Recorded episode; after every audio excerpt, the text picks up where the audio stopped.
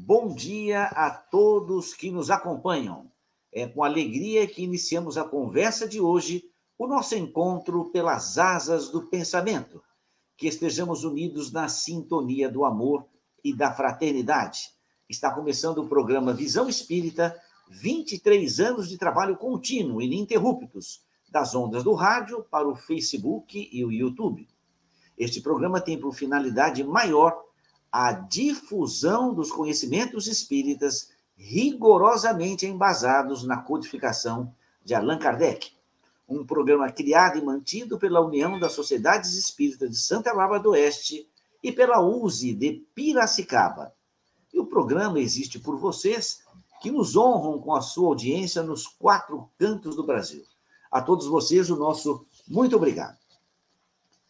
Muito bem, meus amigos, hoje é domingo, 22 de maio de 2022, uma manhã fria em Santa Bárbara do Oeste, mas o céu muito lindo, né? aquele ar límpido, o céu azul, e com essa bela imagem do Parque dos Ipês, em Santa Bárbara do Oeste, estamos aptos a começar mais uma conversa, mais um estudo sobre a doutrina espírita. E nessa atmosfera de espiritualidade, eu tenho o prazer de cumprimentar muito bom dia, meu amigo Luiz Pessoa Guimarães.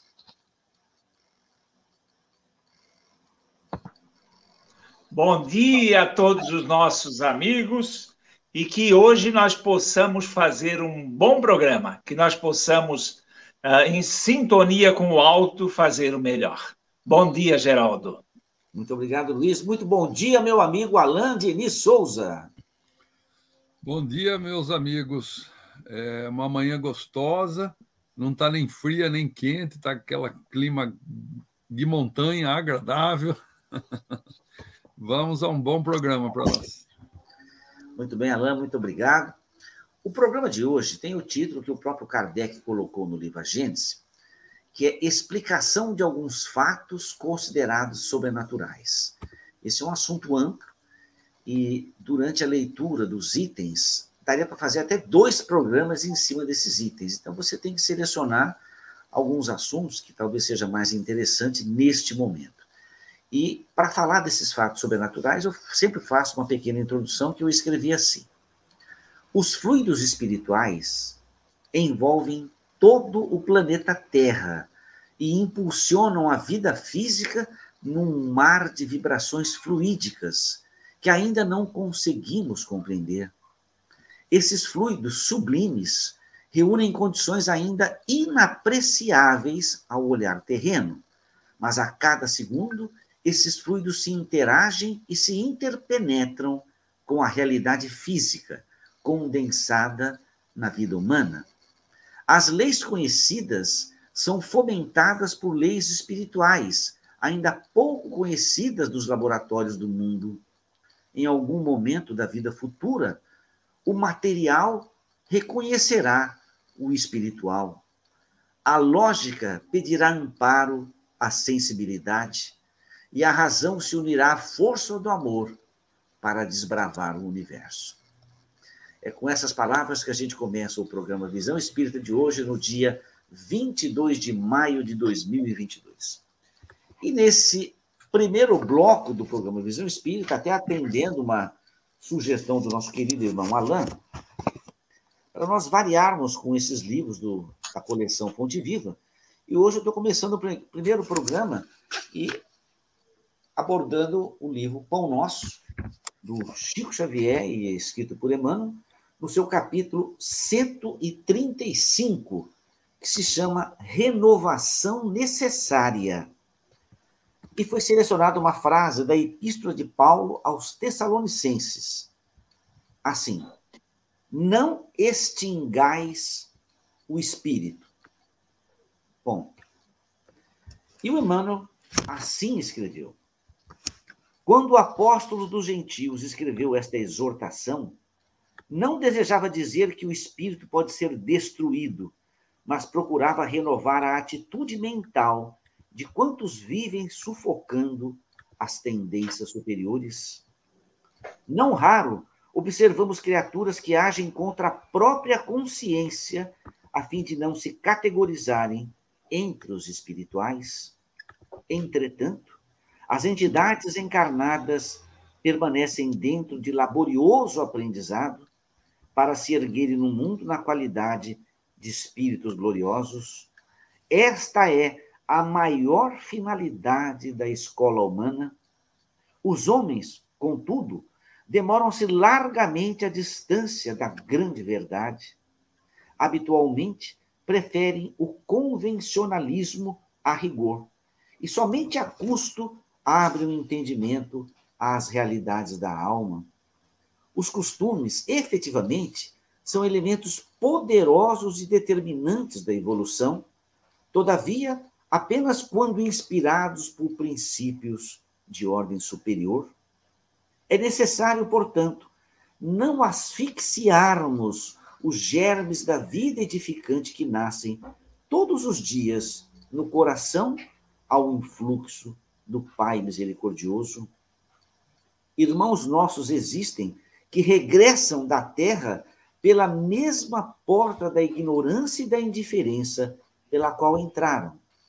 Eis porque, no balanço das atividades de cada dia, os discípulos deverão interrogar a si mesmos. Abre aspas. Que fiz hoje? Acentuei os traços da criatura inferior que fui até ontem ou, ou desenvolvi as qualidades elevadas do espírito que desejo reter amanhã? Esse é o texto muito interessante que passa a apreciação do Luiz e do Alain. Luiz. O Geraldo, uh, o espírito foi criado simples e ignorante. E através das reencarnações, ele constrói o seu progresso, né? constrói a sua evolução. Uh, Jesus, ele se expressa assim: Eu, a quem o Pai santificou. Então, aí ele sintetiza todo o processo evolutivo. Aquele espírito simples e ignorante, através das reencarnações, ele construiu a sua santidade. Através da colaboração de Deus, né, que permitiu as reencarnações e, principalmente, permitiu-lhe a atuação dos bons espíritos para que durante as suas experiências ele fosse assistido. Essa é a vida de todos nós. Todo espírito, criado simples e ignorante, ele tem a oportunidade de, através das reencarnações, com as experiências terrenas, ele ir evoluindo em inteligência, em sabedoria, em paciência, todas as virtudes ele constrói ao longo dos anos nas reencarnações que ele vivencia. O ser humano, infelizmente, ele não incorporou essa figura do Cristo ao seu dia a dia. Você vê que em todos os meios, né, no seu meio acadêmico lá dos médicos, quando você vai assistir uma, uma, uma palestra, uma aula, um congresso, né? Você raramente você vê algum palestrante, algum homem de saber é, se referir ao Cristo e de forma né, que deveria ser natural para todos nós. Afinal de contas, nós estamos nos referindo ao, ao maior espírito que habitou entre nós. Então, isso aí deveria ser normal para nós. No entanto, você vê qualquer figura pública, quando se refere ao Cristo, uh, mistura estação, né? Está misturando as coisas santas com as, com as coisas uh, do nosso dia a dia. E isso nós precisamos assimilar. Nós que temos esse, esse privilégio de termos esse contato com as coisas do espírito, nós tivemos oportunidade de assimilar todos esses valores. Então, nós podemos dizer que conhecemos a fundo esse assunto, valorizamos e fazemos isso de forma frequente. O que nós observamos no nosso dia a dia que as pessoas se achegam a Jesus nos momentos de dor. Eu trabalho há muitos anos com o trabalho de desobsessão e aí observo que realmente, infelizmente, a maioria só chega a Deus através da dor. E você observa que quando cada um deles que eh, vivencia esses momentos, ao ao sair desses momentos, né, ao receber o amparo da espiritualidade, ele então tem a oportunidade. Congelou sua imagem, Luiz. Está congelando segunda vez agora. De, de, de, de, A minha? Melhorou agora? É, agora a sua voz está tá, tá boa, a, a, imagem também. Tá bom. Então, a, a por esse elemento, passa por esses momentos de dor, ele tem a oportunidade de ir na carne a presença de Deus. E, e esses anos todos nesses trabalhos me têm oportunizado né, assistir muita gente tendo esse contato com Deus através da dor. E aí, inclusive, que às vezes as pessoas confundem acham que o espírita ele gosta da dor, né? Ele enaltece a dor, mas na realidade é, o que nós observamos que infelizmente as pessoas se achegam a Deus somente nos momentos de crise.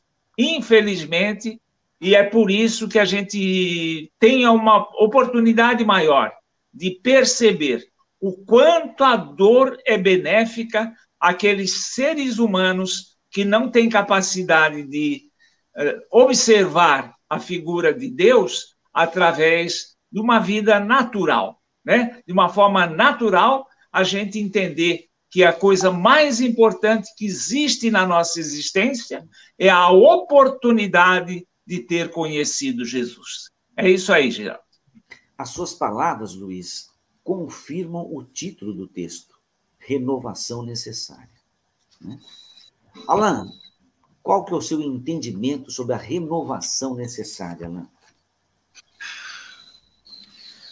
Geraldo, é, eu acho que sim, né? Eu, eu acho que, veja bem, eu vou, eu vou talvez de, eu vou contra o título do Emmanuel hoje. É, na, no seguinte sentido, renovação quer dizer que em algum momento a pessoa foi melhor e ela precisa se renovar, ela precisa ressurgir, né? É, mas o espírito ele não volta para trás, ele sempre vai para frente, certo? O máximo que ele faz é estacionar no ponto que ele está.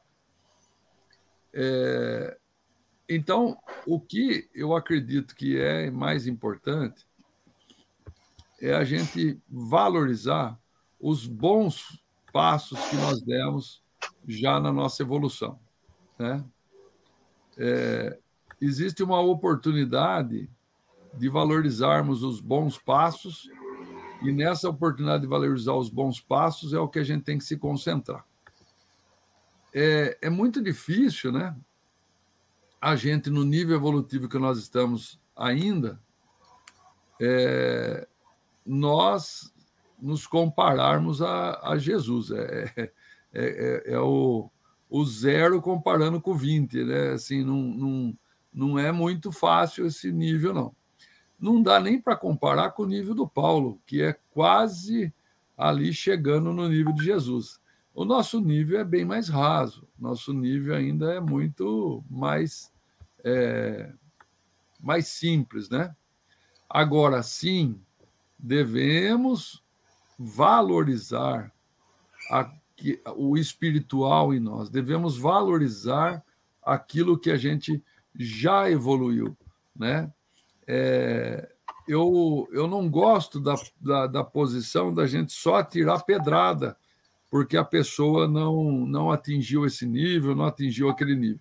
Eu, eu prefiro valorizar os bons passos dados já, que, que muita gente já deu. Se a gente pegar hoje na história humana aquilo que a gente era há, há dois mil anos atrás, ou que a gente era mil anos atrás, ou que estou falando como humanidade, ou que a humanidade era 500 anos atrás. Hoje nós estamos num nível muito superior. Mas, lógico, nem todo mundo está no mesmo nível, mas já se permite, né? já, já abre espaço para que a gente fale mais do espiritual. Talvez há 50 anos atrás a gente não poderia ter um programa assim, é, é, aos domingos, livre, aberto, falando de espiritismo. A gente não ia ser aceito naquele momento. Hoje a gente já pode, né? Então, eu acredito que muitos movimentos que vêm acontecendo na história humana já vêm valorizando o espiritual, já vêm valorizando a espiritualidade, a religiosidade. As coisas já estão acontecendo, né? Então, é, antes de pensar em asfixiar os germes da vida, usando as palavras é, do Emmanuel, eu acredito que a gente vem valorizando esses germes da vida, é, cuidando deles, adubando. Eles ainda não cresceram como plantas, eles ainda precisam chegar a nível de árvore e dar fruto, mas é, já se areja mais a terra do que arejava antigamente. Né? Então, eu acredito que não é a palavra correta aí, renovação necessária, mas sim é, transformação necessária. Pegar aquela semente ali germinada no solo e se transformar. O potencial todos nós temos. Depende só de cada um de nós nos tornarmos melhores, né? Então, eu só mudaria aí a palavra da renovação. Eu entendi o que o Emmanuel quis dizer, mas eu acho que assim, para falar de um modo geral para todo mundo que está nos ouvindo, eu acredito mais na palavra transformação necessária que todos nós precisamos. É isso aí, Geraldo. Alan, eu prestei muita atenção no seu comentário e eu posso dizer a você tranquilamente: a palavra nem sempre consegue traduzir exatamente o pensamento. A palavra é limitada e o pensamento ele é ilimitado. Né? Então, eu, eu, quando eu fiz a leitura, eu, eu entendi que o Emmanuel estava é, sinalizando alguns pontos frágeis com o intuito de nós despertarmos, né? Eu não acho que o Emmanuel ataca a pedra, de maneira alguma. Eu, não, eu não acho... falei isso, João. Opa! É, mas eu assim, não falei assim, isso. É, foi assim que eu entendi, né? Não, e eu aí, falei que. Eu, o que eu destaco no texto é assim: é o Emmanuel falando assim: olha, tem muita coisa que poderia ter sido mudada e não foi. Esse renovar é de talvez até o sentido de transformar mesmo. Talvez essa sua palavra seja mais.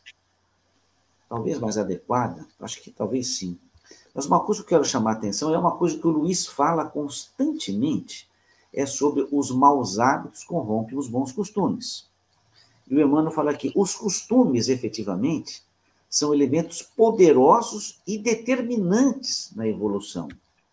Então, todos nós, eu imagino, devemos passar aos nossos filhos e a quem está com a gente os melhores hábitos, os melhores costumes. Isso seria um elemento para facilitar essa renovação, transformação, né?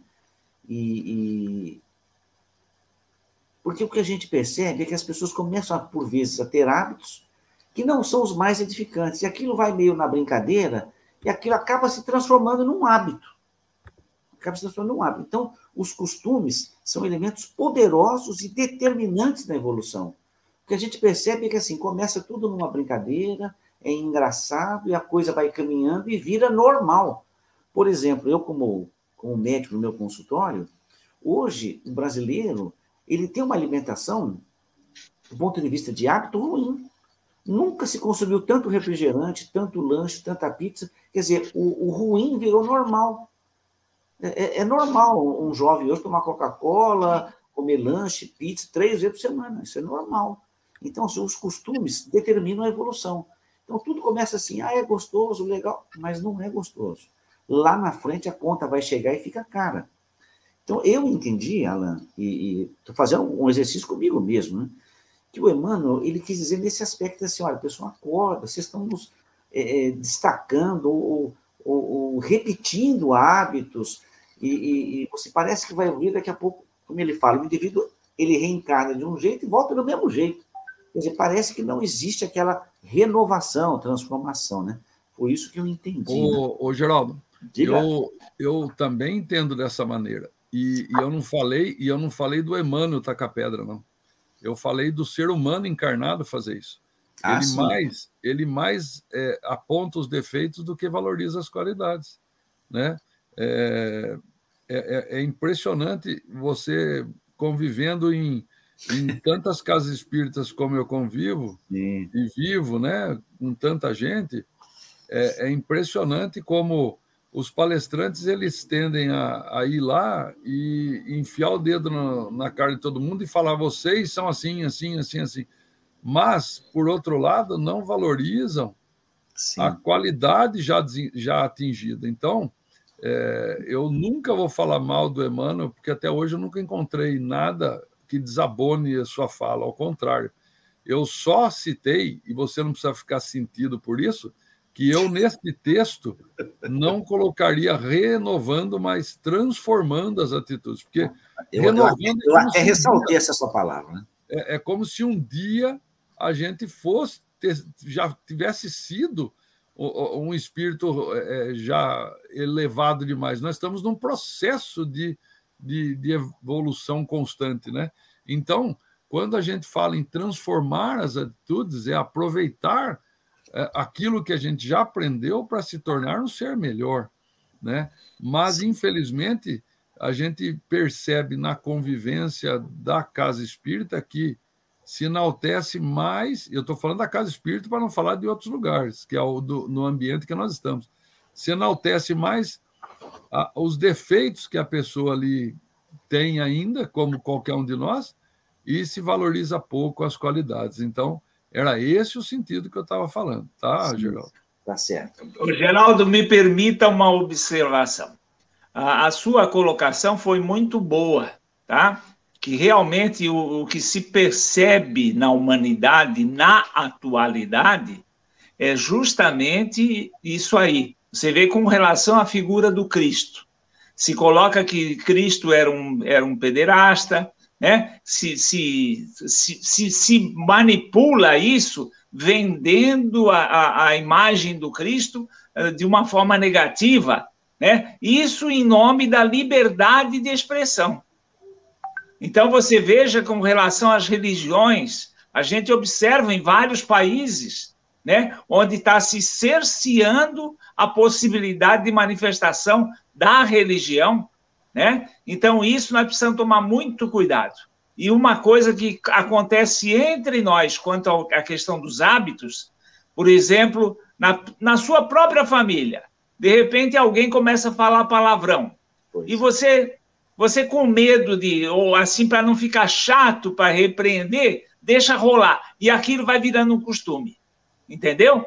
Então, isso aí nós precisamos ser chatos né, nós, nós temos que pegar, eh, cortar o mal pela raiz. Rigoroso, né? Porque, exatamente, porque imagina, eu comentei aqui já, uma ocasião eu fiz a palestra sobre o homossexualismo na União Espírita e muitas mulheres depois vieram a mim dizendo assim: ai, seu Luiz, graças a Deus, eu já estava ficando confusa. Entende? Porque se coloca as coisas dentro de uma normalidade que não é. Muito bem. Meus amigos, 9 horas e 54 minutos. E vamos começar o segundo bloco. E antes começar o segundo bloco do o espírito do cristianismo, né? O Caibar, ele segue o mesmo critério que ele utilizou no Parábolas, ele segue aqui. Mas nesse capítulo, exatamente, ele fortalece ou relembra o início da missão de Jesus, que é o capítulo hoje. E muitas vezes é um assunto, Luiz e Alain, desconhecidos. Como que Jesus começou a sua caminhada de, de renovação, de, de transformação de hábitos, costumes, né? E ele explora com muito cuidado e com muito respeito a Jesus. Então, é muito interessante.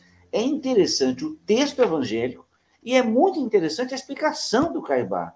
Se nós tivéssemos tempos, tempo, o ideal seria eu ler o evangelho e ler a explicação do Caibá. Mas eu deixo esse resumo para o Luiz Alain, né, que, que tem a palavra para comentar sobre esse texto.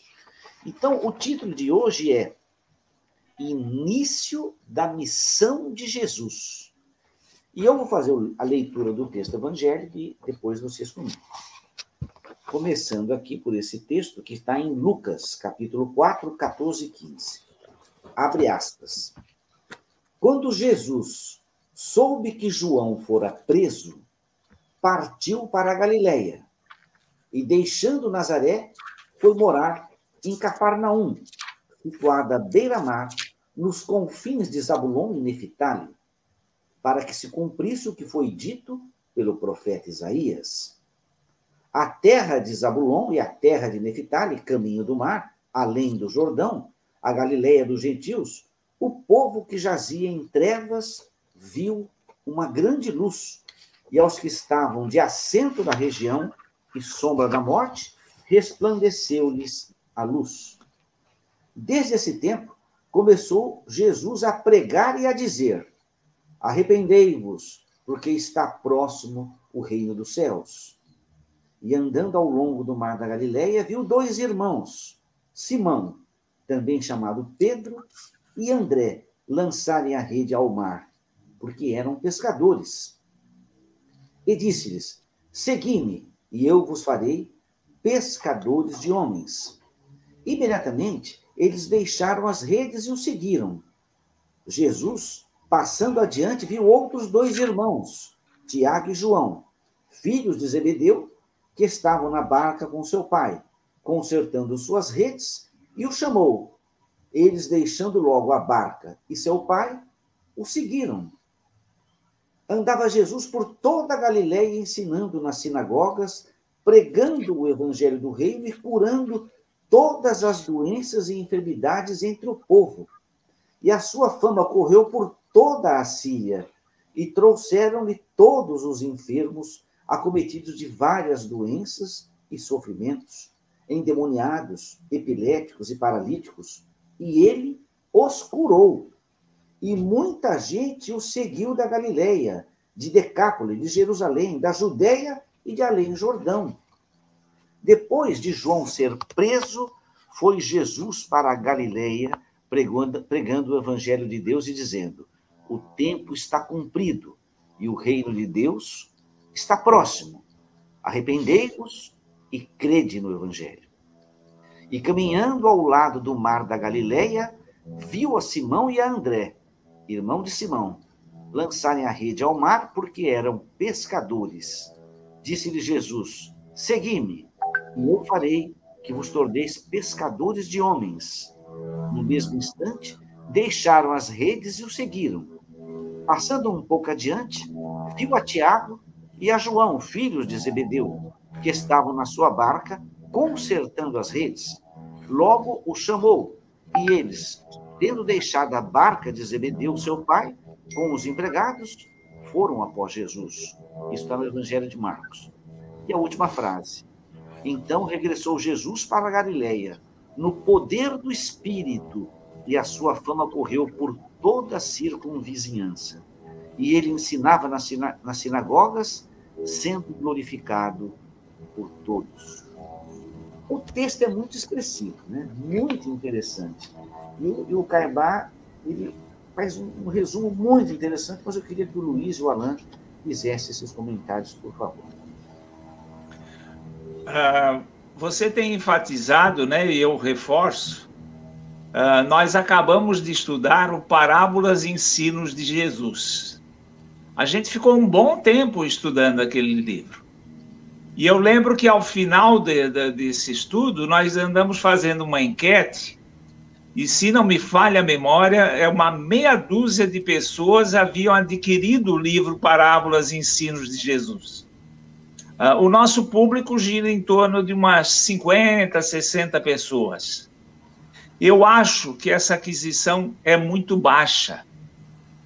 quando nós fazemos um estudo em grupo num centro, a gente reúne lá umas 10 pessoas e todos têm o livro, né? todos estudam uh, uh, a priori, depois da aula uh, estudam em grupo. Quando nós estamos falando para umas 50, 60 pessoas, e essas pessoas. Congelou, Alan? Só o Geraldo. Ah, tá. Então, então e essas pessoas é, não têm o livro, ah, o aproveitamento não é o mesmo. Que nem essa lição de hoje, o comentário do Caibar é fantástico, é muito bom.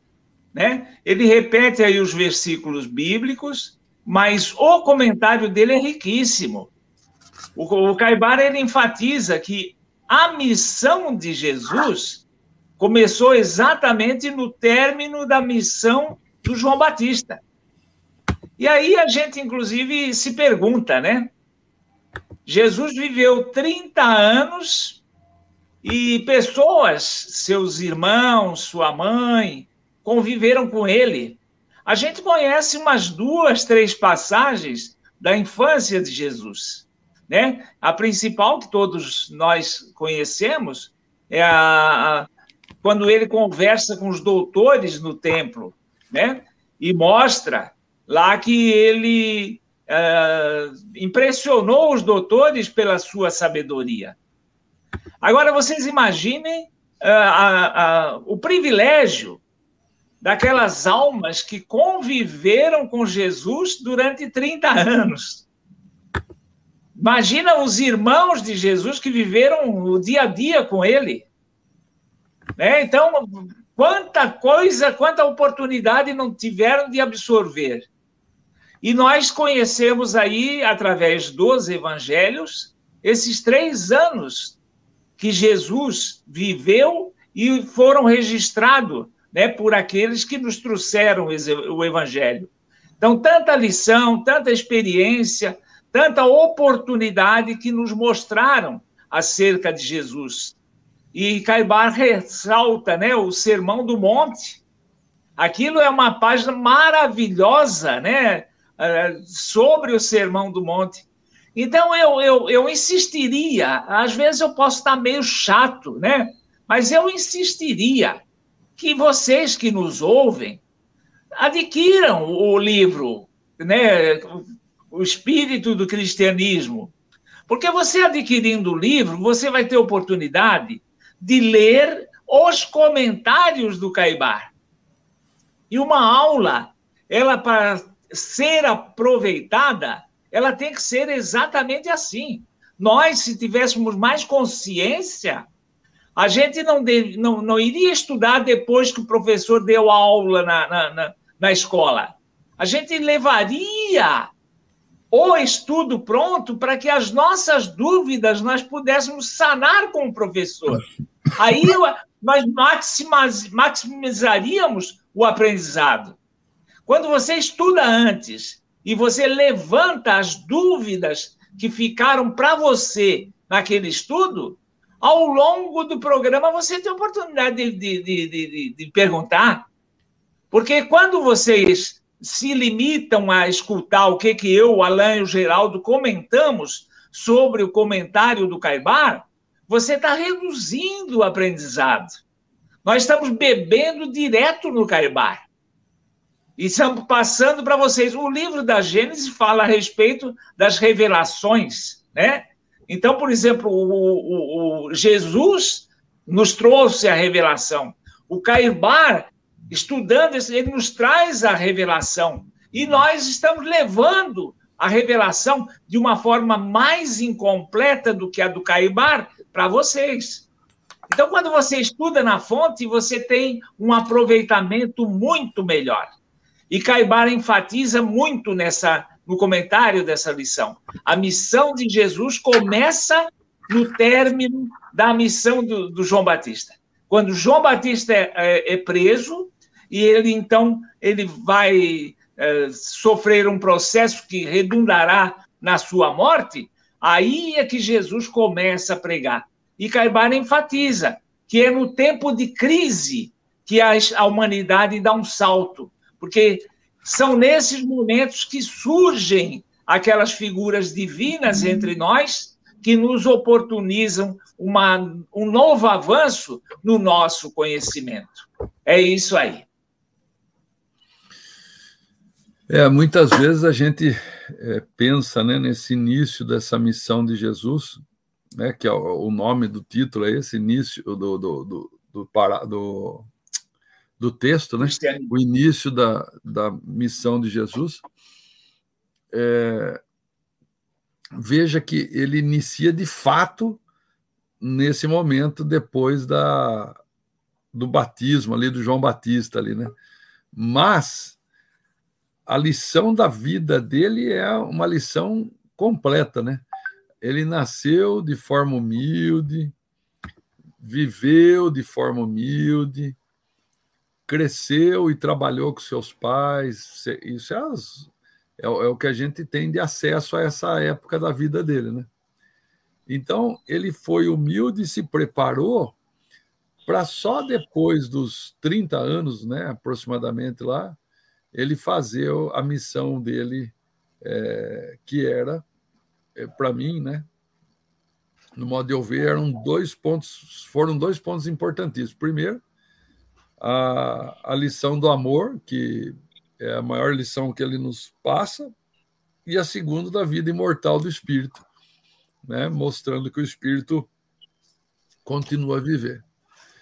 E, e eu sempre achei muito interessante ele se é, é, associar a 12 apóstolos para fazer esse trabalho. Porque, primeiro, de fato, ele não precisava né, é, de 12 ali junto com ele. Ele faria o trabalho só ele. Por quê? Eu sempre fiquei pensando nisso. Por que ele chamou estes 12 apóstolos? Né? Então, eu já até encontrei outros palestrantes pensando a respeito também. E, e eu imagino que Nestes doze apóstolos, a gente vê é, as doze principais características do ser humano ali, né?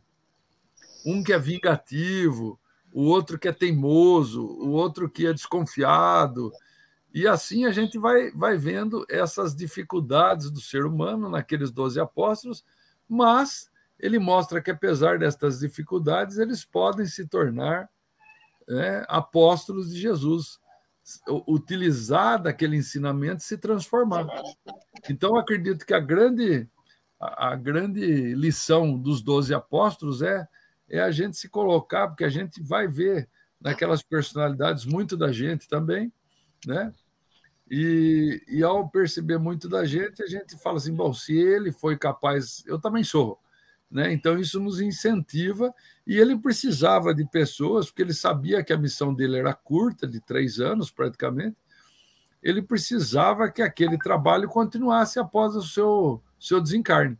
Então, esses 12 apóstolos depois se transformam em 50, 60 e assim vão se multiplicando, né? E, e o evangelho chega até nós é, de forma é, magistral ainda, né? trazendo para nós lições aí imperecíveis. Né? Mas, é, Caibar, como o Luiz falou, quando você vai ler aqui o texto do comentário do Caibar, né, ele deixa claro, e já deixou claro também lá no Parábolas e Ensinos de Jesus, que o Sermão da Montanha é a essência do Evangelho. Né? Inclusive Gandhi, né? Gandhi, é, um dia ele escreve que se tudo fosse perdido e sobrar só o sermão da montanha, ali estava a essência de toda a lição de Jesus. Né? Muitos estudiosos de várias religiões diferentes é, mergulharam no estudo profundo do Sermão da Montanha, fazem até hoje, porque realmente aquele é o sermão dos sermões, né? Ele conseguiu colocar tudo que tem de mais importante na nossa transformação naquele sermão da montanha. Então, que a gente realmente consiga é, entender esse processo e inicie de uma vez por todas a nossa missão, né? Porque é, Jesus veio e fez a missão dele. A missão dele é nos trazer as lições que ele nos trouxe. Agora, a nossa é pegar essas lições e transformar a nossa vida. Essa, para mim, é a grande lição desse texto aí, Geraldo.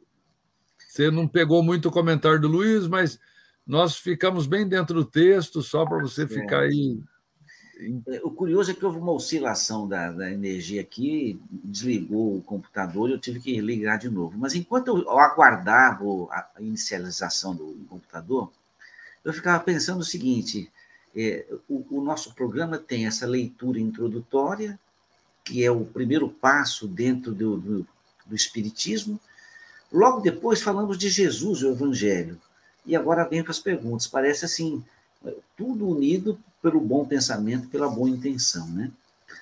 Muito bem, meus amigos, são, nove, são 10 horas e 11 minutos. E aqui fazemos sempre essa lembrança, porque é importante para todos nós, até pelo comentário do Luiz, do Alain também, a necessidade de lermos mais, estudarmos mais, e temos que valorizar a banca do livro espírita, tanto de Santa Bárbara como de Piracicaba. A Banca do Livro Espírita de Santa Bárbara está na rua Dona Margarida, 834, ao lado do Centro de Memória, antiga Biblioteca Municipal. E a Banca do Livro Espírita, em Piracicaba, está na rua Voluntários de Piracicaba, 583, centro da cidade.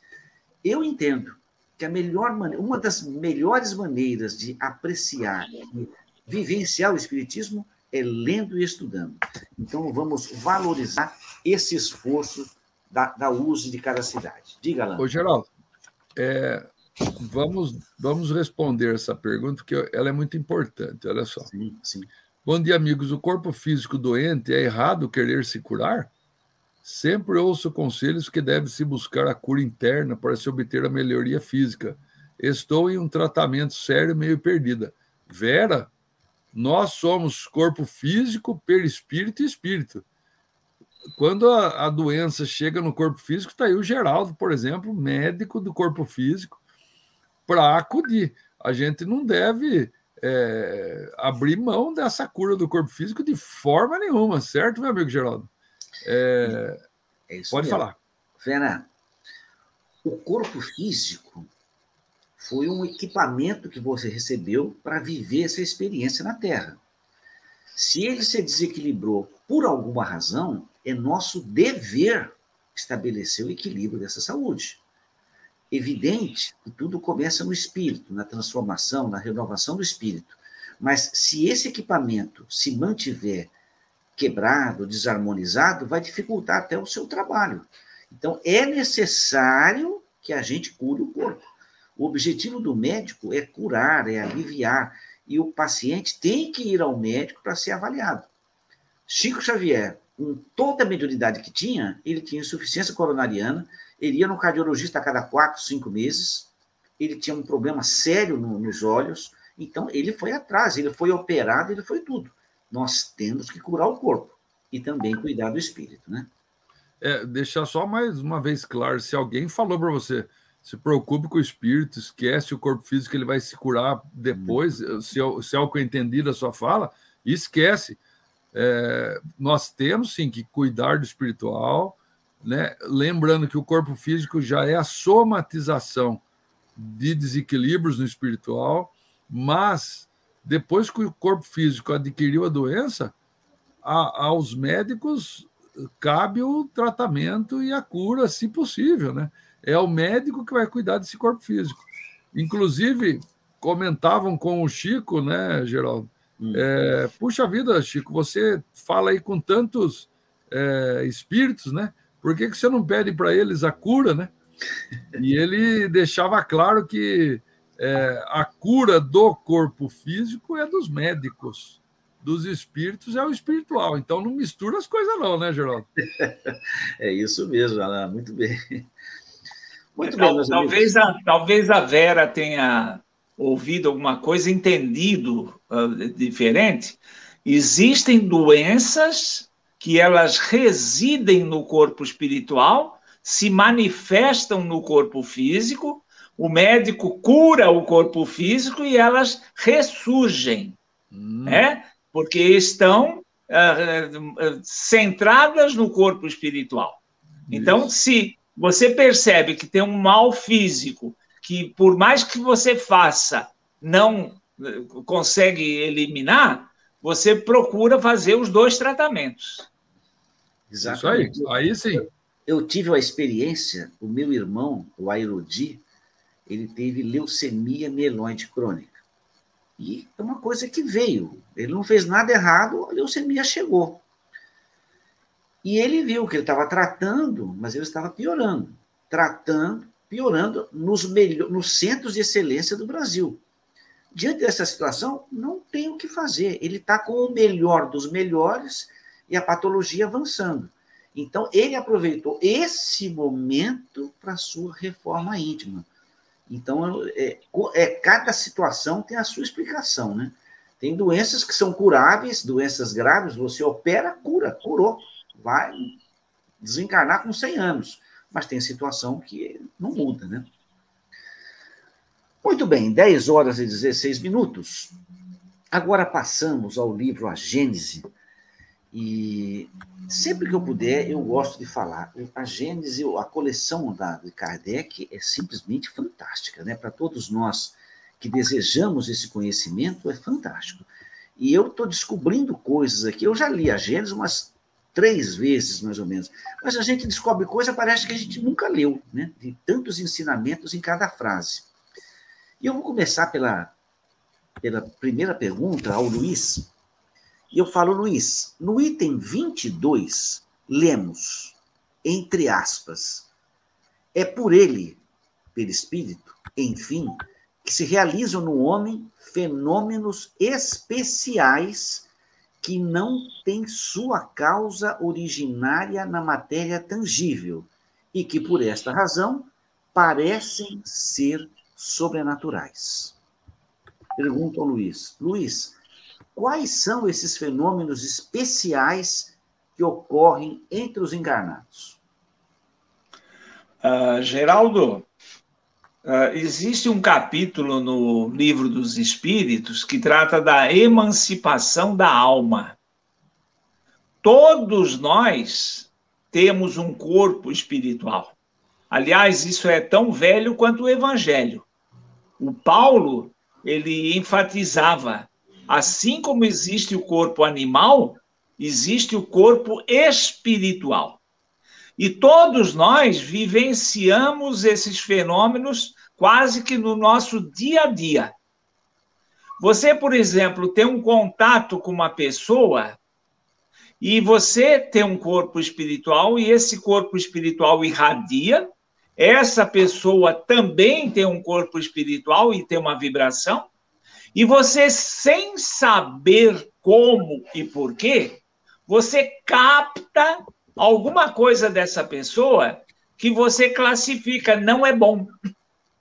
Então você tem certas percepções sensoriais que a gente chama que você capta sem que a pessoa se manifeste as vibrações daquela pessoa. Então todos nós temos esse corpo espiritual que irradia e se desdobra. Né? Então, isso é uma coisa que está na natureza.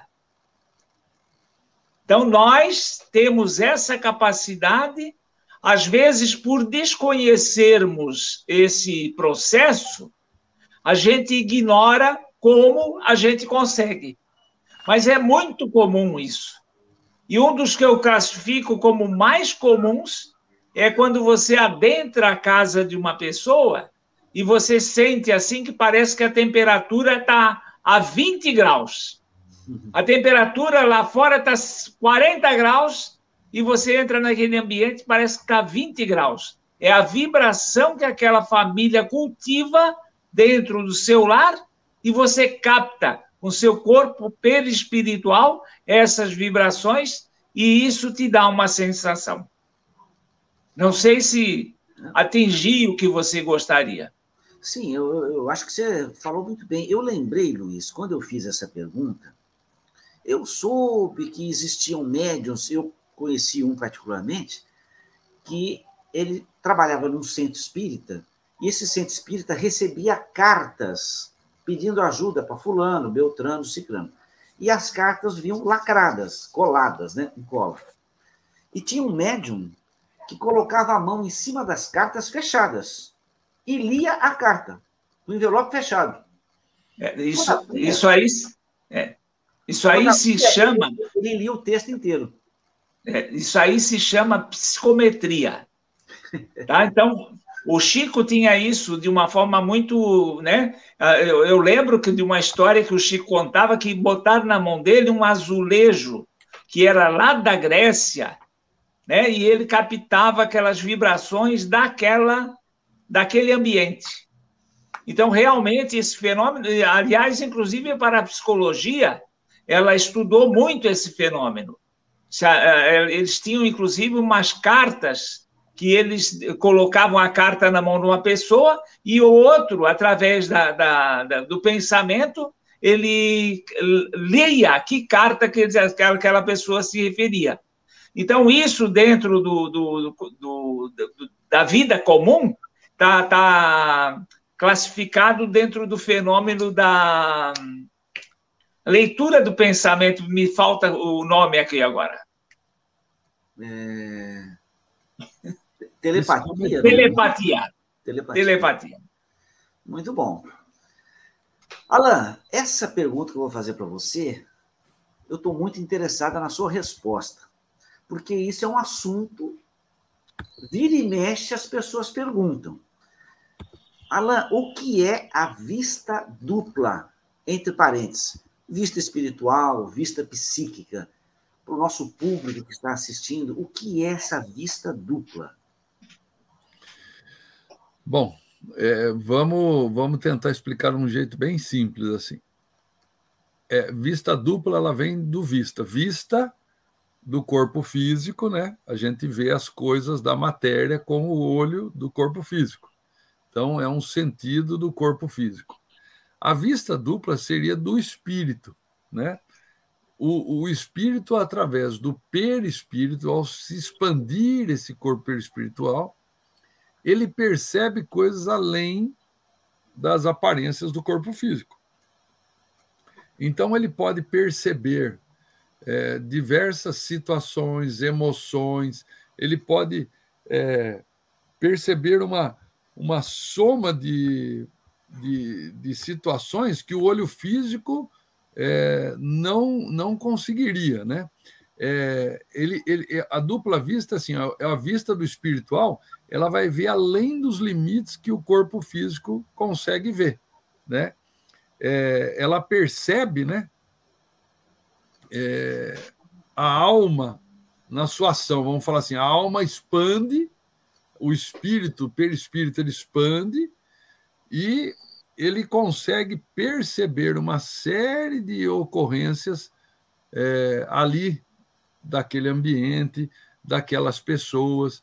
A gente chama de, muito se fala no sexto sentido, né? É, mais ou menos a dupla vista, nós poderíamos falar que seria esse sexto sentido, que é o, é o, é o sentido do espiritual é o sentido além dos sentidos do corpo físico. Eu acho que por aí tá bom, Geraldo, mas. Não, é, é, interessante isso que você falou, porque quando eu, eu fiz a pergunta, o aparelho ocular ele é do corpo físico. Isso. Mas a visão do espírito não está limitada a esse aparelho, ela transcende esse aparelho e entra num campo acima desse plano físico.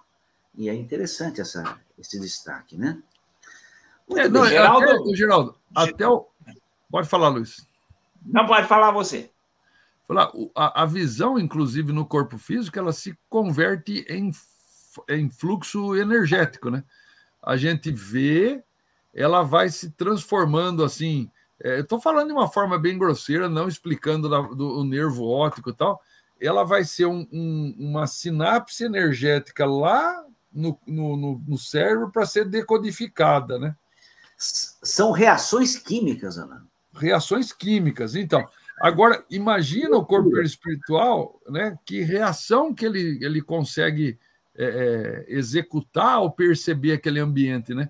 É uma outra reação, talvez química, física também, é, que ele percebe as energias daquele ambiente. Ela, ele, ele, ele funciona a nível energético mais do que a própria visão do olho físico. Né? O, tem um livro aí, Fenômenos Maravilhosos do Espiritismo. Até o fim do programa eu dou o título do livro direitinho. Uh, o médico nos Estados Unidos pegou um menino que tinha um olho de vidro. E ele, então, uh, tapou o, o, olho bom e mandou o menino ler com aquele olho de vidro e o menino leu.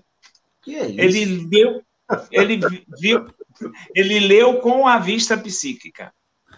Nossa, que interessante isso aí. Muito legal isso aí. Eu vou dar o nome do livro depois. Agora, uma coisa, viu, Alan, também que eu, eu tomo cuidado, é, quando a gente fala assim, ah, o olho físico é inferior ao espiritual, o olho físico é uma máquina fantástica. É uma máquina fantástica. Quando você estuda a visão, parece que você está num mundo de ficção científica. Não, fantástico. É, é, assim, é fantástico o olhar humano, e eu acredito, Alain, que nós estamos aprendendo a enxergar. Eu acho que com o passar dos anos, a gente vai utilizar melhor esse recurso que a gente tem. Porque, na realidade, a gente enxerga pouco. Precisaria enxergar melhor. Então, a gente aproveita pouco o que tem. E a visão espiritual é muito mais do que o aparelho ocular. Então, em nenhum momento depreciando a visão física. Que fique bem claro isso, né? Não, são coisas distintas, né? Coisas é, distintas. Nós temos que lembrar que o ser humano ele é, ele, é, ele é mediano em habilidades dos sentidos do corpo físico perto do reino animal, né? Se você pegar alguns animais que fazem com a visão, nós somos ainda com visão rudimentar, né? Alguns animais que fazem com a audição, só que nós temos a melhor média geral. Então, a gente é conhecido como animal racional, mas se a gente pegar no reino animal, é, existem é, animais com tato, com olfato, com paladar, com visão e audição muito melhores do que o nosso. Então, se a gente caminhar nessa direção de desenvolver estes órgãos do corpo físico, eu acho que vamos culminar com o desenvolvimento perispiritual. Sim, e aí a nossa visão vai ser muito sim, além do que é hoje. Hoje Concordo se fala, Alan, em torno de o olho humano, ele capta só uma pequena parte da luz branca. Não capta tudo.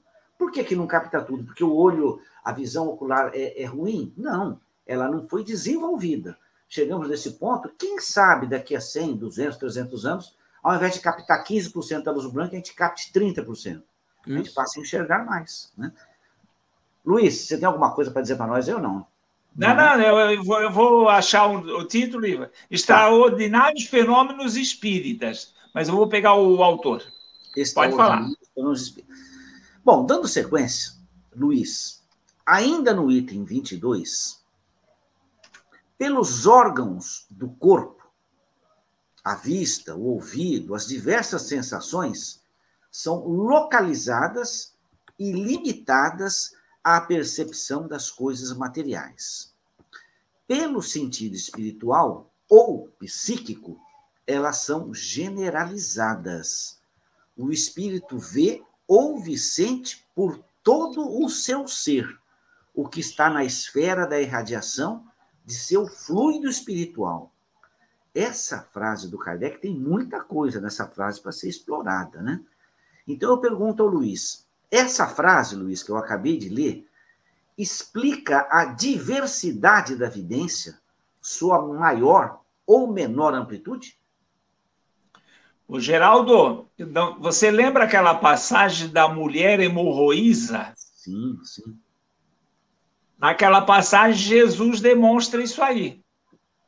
A mulher por trás tocou na veste dele. E ele menciona: senti sair de mim virtude. Então, a, a, a, vidência, por exemplo, ela pode se processar com os olhos fechados. Sim. Então, isso tudo é, é a, a, capacidade de enxergar através do corpo espiritual. O perispírito, ele enxerga nas costas. Porque a capacidade de visão é sobre é de todo o corpo espiritual. Existem aqueles fenômenos que a pessoa bota a mão no, no, numa carta, aquele lá que você falou. Aquele moço que botou a mão na, na carta fechada e lia o que estava dentro da carta. Tá? Então, amplia-se. Né? Nós temos a capacidade de visão pelos olhos, porque é pelos olhos que o fenômeno se processa. Os raios de luz entram pelos olhos. É por isso que você, no físico, você está todo embutido. É por isso que o espírito se sente no corpo físico como num escafandro. É porque ele só enxerga através dos olhos. O, o Leon Denis ele menciona assim que nós vamos ouvir pelos olhos, ver pelos ouvidos. Você vai ter todos os sentidos pelo corpo espiritual. Sim, sim. Ô, ô, Luiz, inclusive, quando eu fiz essa pergunta, eu pensei no seguinte: é muito comum as pessoas chegarem e falar assim: a ah, fulano é evidente, o João é evidente, o José é evidente. Mas é, é bom lembrar que essas vidências são diferentes. O João Sim. tem uma capacidade de ver, o José tem outra capacidade de ver. Então, assim, as vidências são iguais? Não. Se não, por quê? porque o espírito ele pode se apresentar para as pessoas que ele quiser, como ele pode se apresentar para uma coletividade. E os espíritos vão se apresentar para aqueles que eles quiserem que veja. É uma questão de vibração. Você pega uma determinada vibração que você capta aquela imagem que lhe foi mostrada. Você pode ter dois médiums videntes olhando para o mesmo ponto e vendo coisas diferentes. Sim. Porque um capta numa determinada faixa vibratória e o outro capta numa outra faixa vibratória. E também temos o Kardec, ele chama muito a atenção sobre os videntes. Ele diz assim que o vidente, ele relata, mas você não sabe o que, que ele vê. Ele vê e tira conclusões. Isso. Um exemplo clássico. Davi, quando viu Jesus morrendo na cruz, ele disse assim: Deus meu, Deus meu, por que me abandonaste? Ele interpretou que, como o profeta Davi, eh, Jesus estava morrendo, Deus tinha abandonado ele. Então, aquilo é uma conclusão do vidente. E o Kardec chama muito atenção sobre isso toma muito cuidado com o que o vidente relata. Isso, Você não sabe. Não, pode, pode falar. falar. Isso, Luiz, é, é perfeita a sua explicação. Eu soube de uma reunião numa cidade do interior de São Paulo que na reunião tinham dois médiums videntes. Se apresentou um espírito e os dois médiums videntes viam o espírito. Só que um viu o espírito trajado com uma vestimenta, o outro viu o espírito trajado com uma outra vestimenta. Como é que explica isso? Olha, você, você concorda que nós vivenciamos várias personalidades, né? existe aquele, aquele, aquele fenômeno da bicorporiedade. Sim. Né? Ah, e eu acho, até eu, eu nunca li sobre isso especificamente, mas eu subentendo que o espírito se, se mostra numa personalidade daquela forma e na outra da outra forma. Né? A, a, a, eu lembro de um caso que um grande artista ele se apresentou e ele se apresentou com uma cicatriz na testa, alguma coisa assim. E aí, a, a, os retratos que se tinham daquele artista não tinha cicatriz. Aí alegaram que não, não, não procedia. Acharam um retrato dele que posteriormente apareceu, aparecia aquela cicatriz. Olha que coisa. Entendeu? Quer dizer, então é, tem que tomar muito cuidado. Você nunca sim. pode dizer mentira ou é verdade. Sim, sim, sim. As coisas podem aparecer em diversas formas. Luiz, Olha, assim, achei. Ah, fala aí. Achei, achei o nome do livro. É Extraordinárias Curas Espirituais do Aureliano Alves Neto. Aureliano Alves Neto. Certo, entendi. Muito bem. Alan, vou ler uma, uma frase que hum. também está no item 22, em que ele fala assim: Na dupla vista ou percepção pelo sentido fluídico, o médium enxerga com os olhos fechados, além do alcance do raio visual. Ele lê o pensamento figurado no raio fluídico. Eu fui e voltei nessa frase umas três vezes. Ele lê o pensamento figurado no raio fluídico. E aí eu pergunto para você, o que é o pensamento figurado no raio fluídico? Como que é feita essa visão, essa leitura, essa percepção, Alan? Cara, para a gente ter uma resposta correta, ou mais próxima da correta nesse caso, nós deve, deveríamos convocar aqui o Alexandre Fontes, porque é uma explicação que beira a física a mais elevada. Para você ter uma ideia. Quando... Oi? A, a, Alexandre Fonseca, lá do. Alexandre Fonseca, isso. isso. É, é, por quê? Porque é, eu mergulhei, quando eu cheguei nessa parte de raios, ondas, aí, eu, eu tentei estudar muita física para tentar captar isso aí.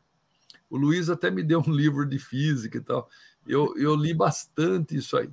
Mas, logicamente, não é a minha especialidade a física e falta aí base de conhecimento de raios e ondas aí, porque é, existe um, um, um, um, no livro Mecanismo da Mediunidade, eu fui encontrar bastante subsídio para esse estudo. É, por sinal, eu até falo assim: ó, quando você começa a ler a série do André Luiz, você vai indo bem com os livros, até entrar nessa parte científica. É muito difícil o entendimento da parte científica. Quando você chega no livro Mecanismo da Mediunidade, é muito complicado, porque é, até eu imagino até André Luiz fala isso, né?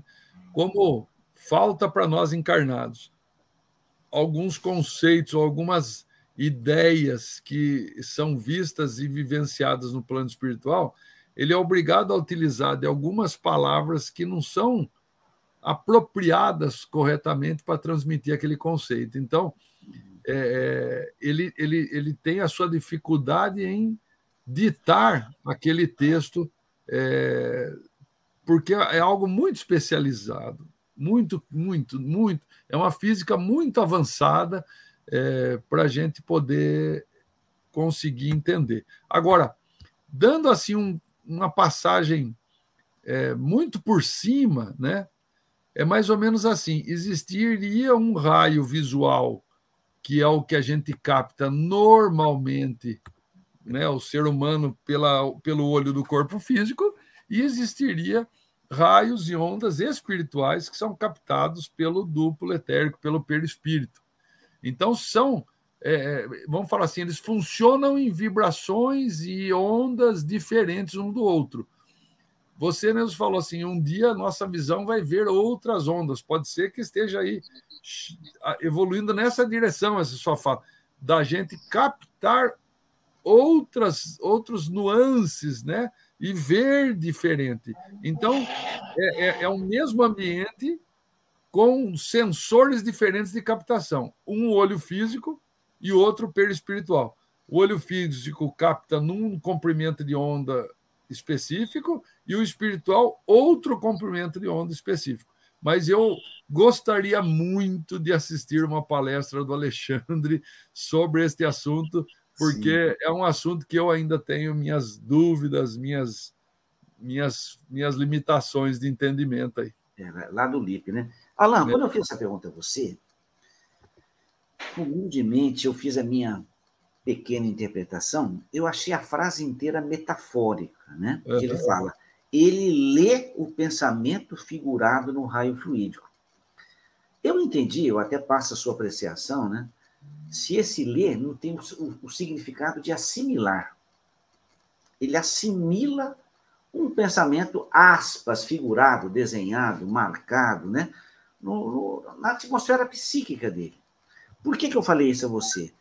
Porque numa das reuniões espíritas em que eu participei, a gente observava que o espírito queria passar uma informação para o médium, e essa informação era um, um, um, contexto de uma história, ele passava em um segundo o contexto de uma história, que se fosse falada, demoraria 15 minutos para falar. Mas em, em um segundo, o médium assimilou tudo o que o espírito queria dizer. Aí eu lembrei dessa imagem e eu li a frase de novo ele lê o pensamento figurado no raio fluídico. Então, você acha que é um raciocínio certo? Eu estou no caminho certo pensando assim? Eu acho que sim, Geraldo. É, é, uma, é uma leitura, é, é uma vista, vamos falar assim, de, de, de comprimentos de ondas diferentes. Então, eu acho que a direção é essa, sim, Geraldo. Eu também acho que é assim como você falou. Mas faltam, para mim, pelo menos, né, é, argumentos de conhecimento da física para poder defender essa tese com propriedade, mas eu gostaria existe, mesmo de. Existe uma frase em comunicação que diz assim: uma imagem fala por mil palavras, alguma coisa assim. Sim, Entendeu? É interessante, interessante. É, é Luiz, a, assim.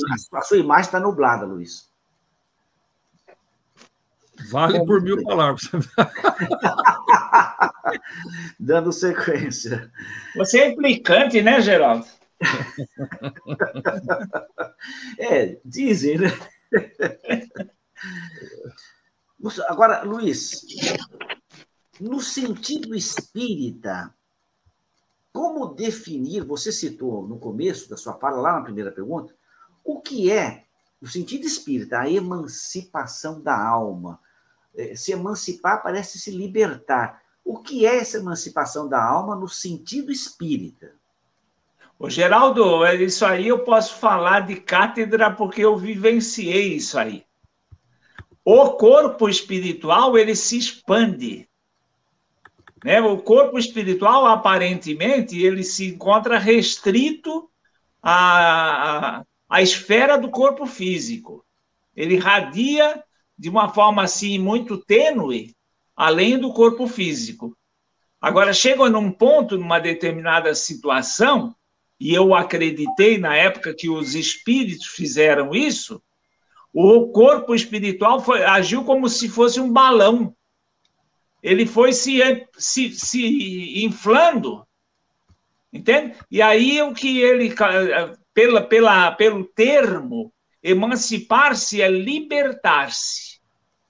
A alma é o espírito encarnado. Então, quando essa alma se liberta, ela se emancipa, ela se desliga, né, ou, ou se desliga mais presa por aquele cordão de prata do corpo material. Ela se distende, ela se emancipa, ela se desdobra. Esse é o, é o, é o capítulo da emancipação da alma.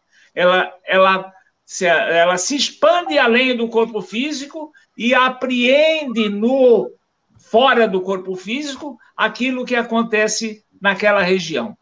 Então vamos supor, quando a alma se emancipa, ela tem a possibilidade de se aperceber do que se passa no campo espiritual. Então nós podemos afirmar que o espírito, quando se distancia do corpo durante o sono, pode ser considerado uma emancipação da alma? É, é considerado uma emancipação da alma. E se ele tiver consciência, ele tem, ele pode apreender o que ele viu nesse instante e depois lembrar no, no, no corpo material, se a sua memória registrar. Exatamente, porque assim, é muito bem colocado, Luiz. Quando o espírito, por exemplo, durante o sono, se desprende do corpo, ele vai ver, ouvir muitas coisas boas, e na volta ao corpo físico, o Emmanuel aborda no livro A Caminho da Luz e no livro Emmanuel que o cérebro, muitas vezes, no atual momento, ele não consegue captar tudo, então ele capta só uma pequena parte do que aconteceu. Mas se o espírito moralmente é elevado, ele pode captar mais. Essa informação é verdadeira também? ela é verdadeira. E, ele, e, e tu, tudo o que nós nos lembramos é o que, o que, é, o que sai a nível de consciência. Mas tem muitas coisas que, inclusive, nós vemos, nós registramos, mas permanece no inconsciente. E, e, Entendeu? Aí, Quer dizer, aí surge durante o dia em forma de intuição, né? Exatamente. Então, olha que tá? interessante isso que o Luiz falou. Você sai do corpo, participa de reuniões, ouve palestras, enfim, tem uma vivência espiritual. Você pode lembrar de algumas coisas imediatamente colocar num papel, tanto que se pede que ao acordar é aquele momento que você tem que anotar os seus sonhos, então você depois esquece.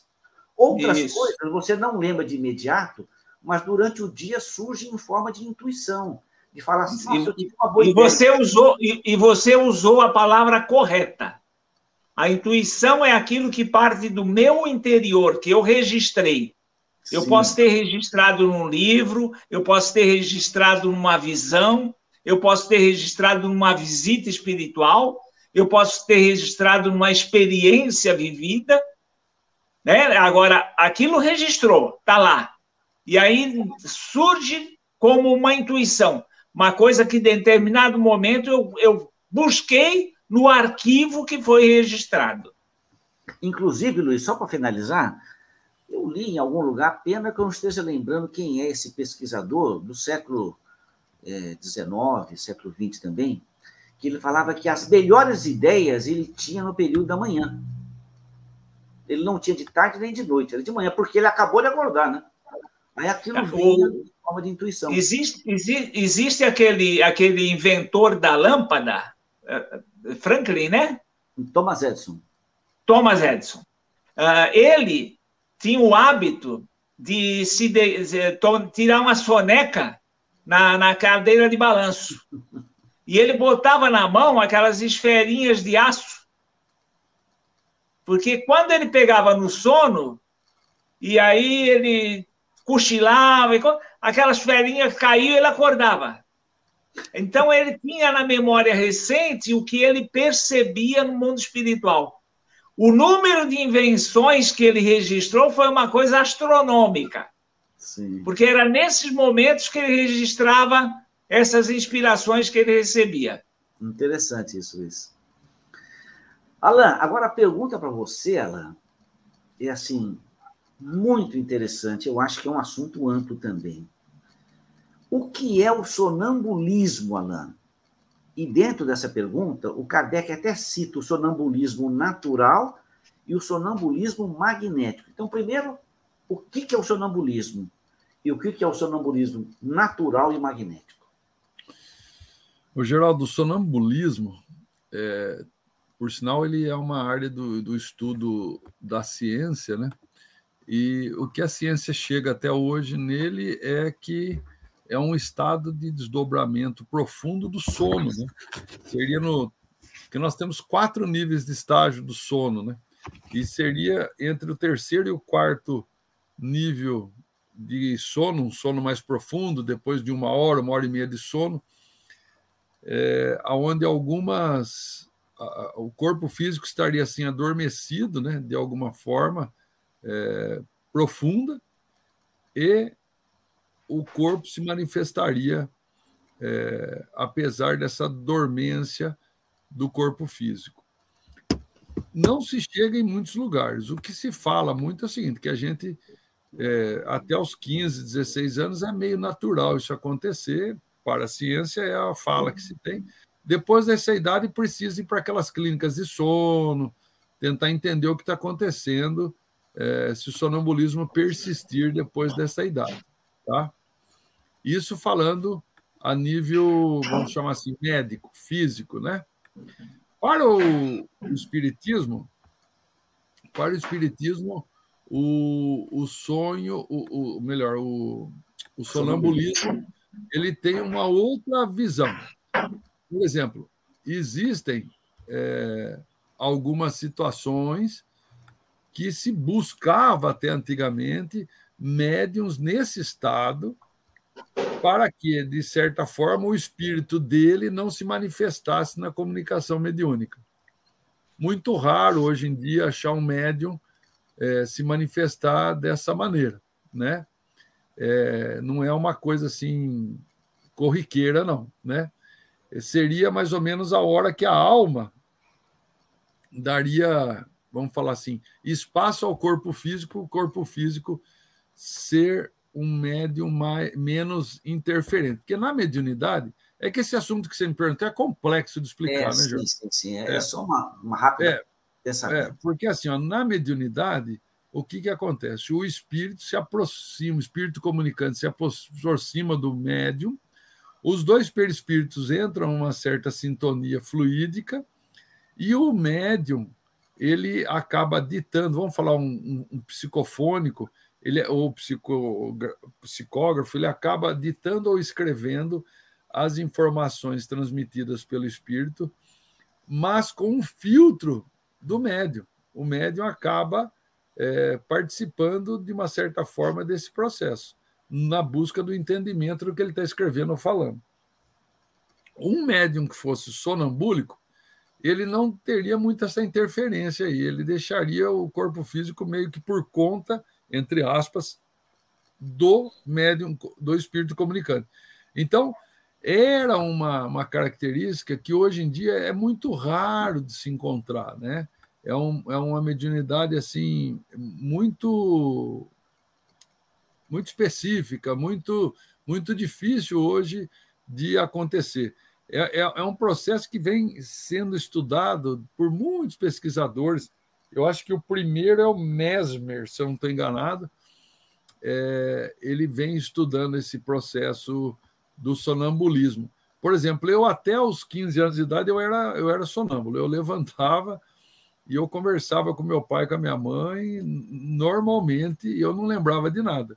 E eu não podia ter, eu aprendi a não ter segredo naquela época, porque o que eles me perguntavam eu respondia naquela época, né? Então eu não, eu ficava totalmente, é, vamos falar assim, vulnerável, né? A, a, as respostas seriam totalmente sinceras. Depois passou em mim essa característica do sonambulismo, né?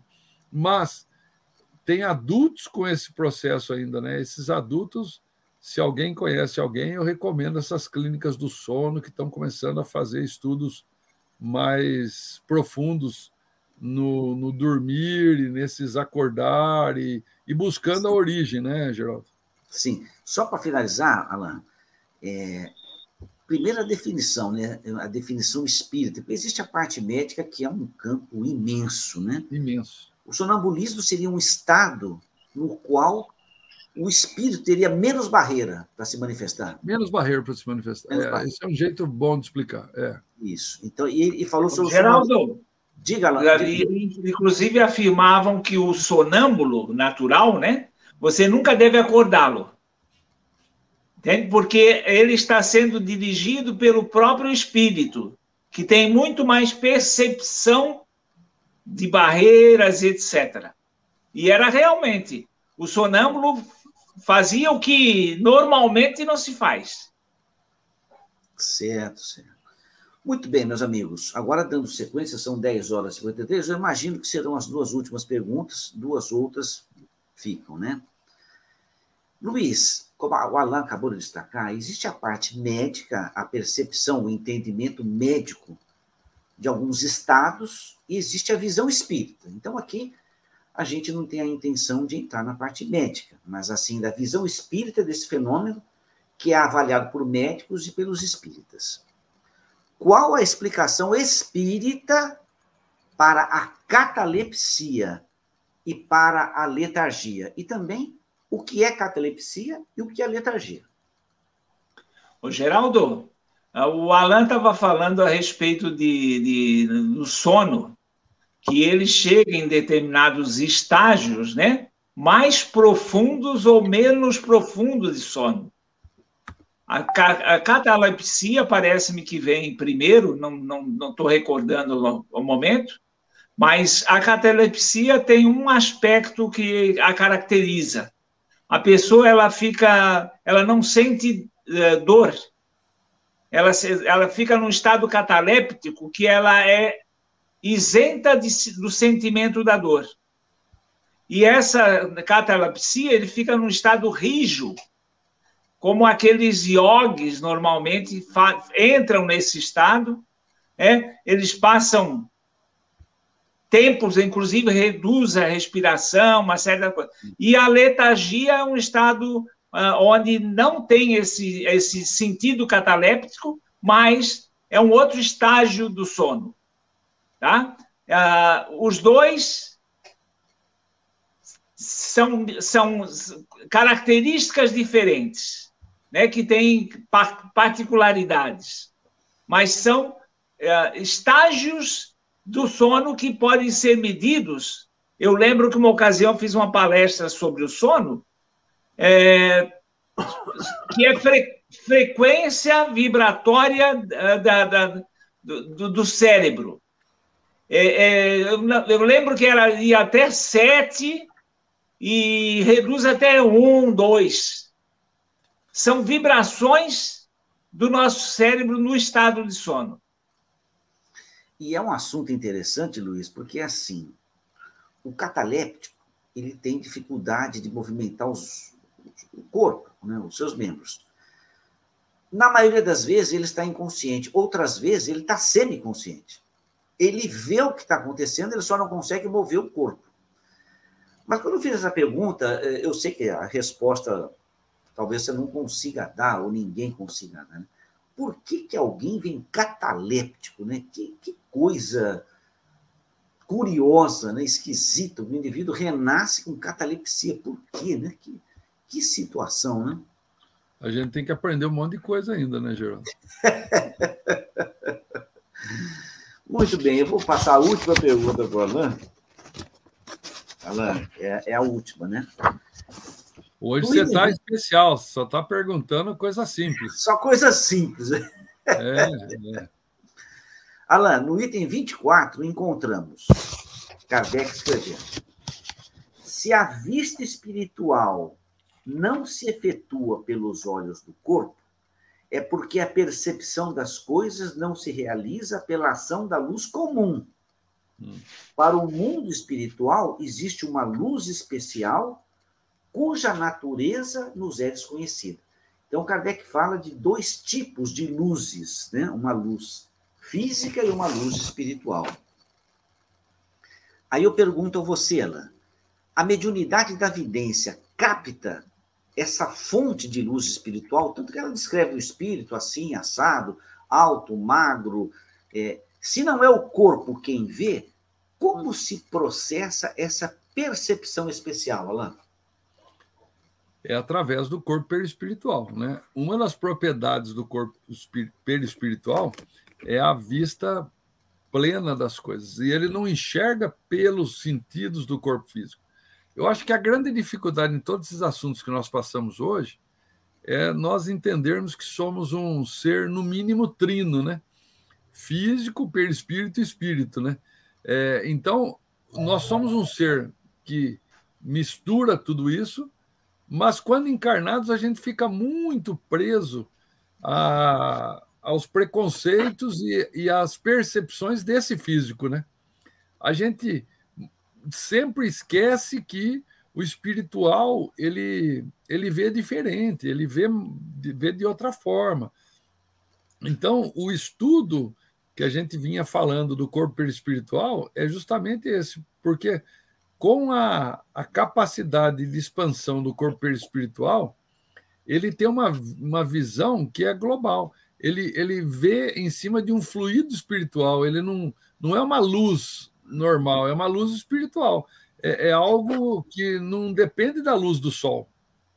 Né? A nossa luz aqui no planeta é da luz do Sol. O corpo, o, o olho, ele precisa justamente é da luz, porque é a luz que reflete as coisas para a vista. Quando você está na escuridão total, você não vê nada. Por quê? Porque sem a luz você não tem essa reflexão para fazer a conversão do que está vendo.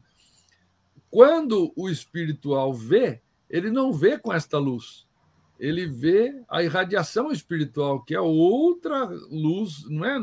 É que a gente usa o mesmo termo, né? Mas não seria a palavra luz, talvez, né? Seria um, uma irradiação espiritual, sei lá o nome que eu poderia dar, é que a gente acaba é, fazendo esse paralelo com o corpo físico e fica meio limitado as nossas palavras aqui.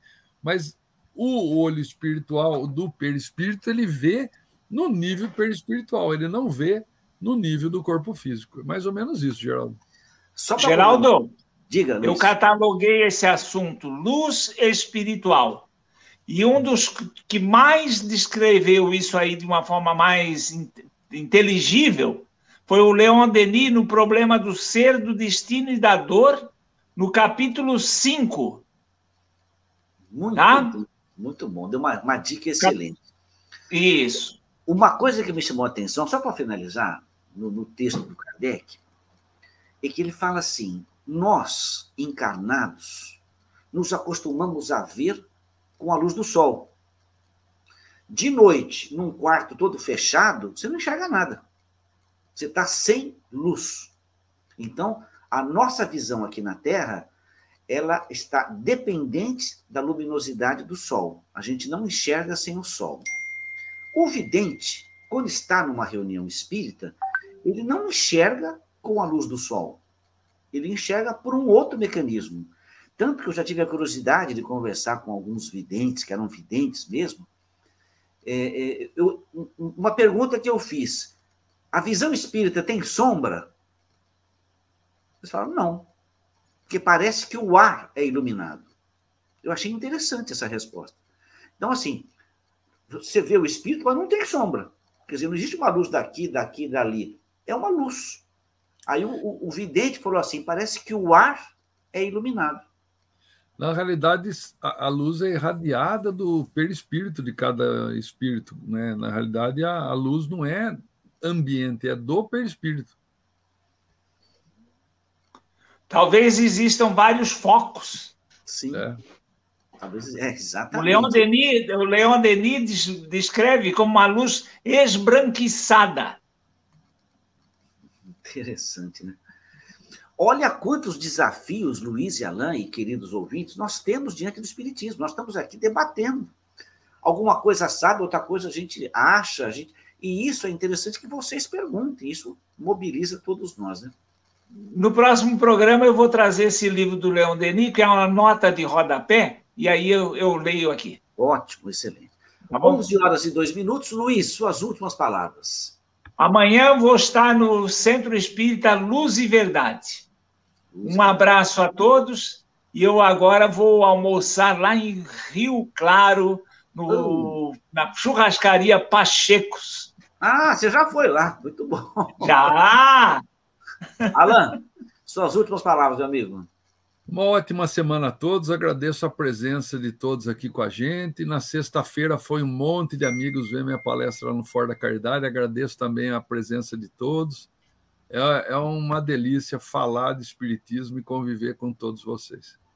Uma ótima semana a todos nós. Até domingo. Obrigado, Luiz. Obrigado, Alain e a todos vocês. Nós agradecemos a Deus e aos bondosos amigos que nos assistem do outro lado da vida e que nos permitem realizar mais um trabalho de divulgação da doutrina espírita.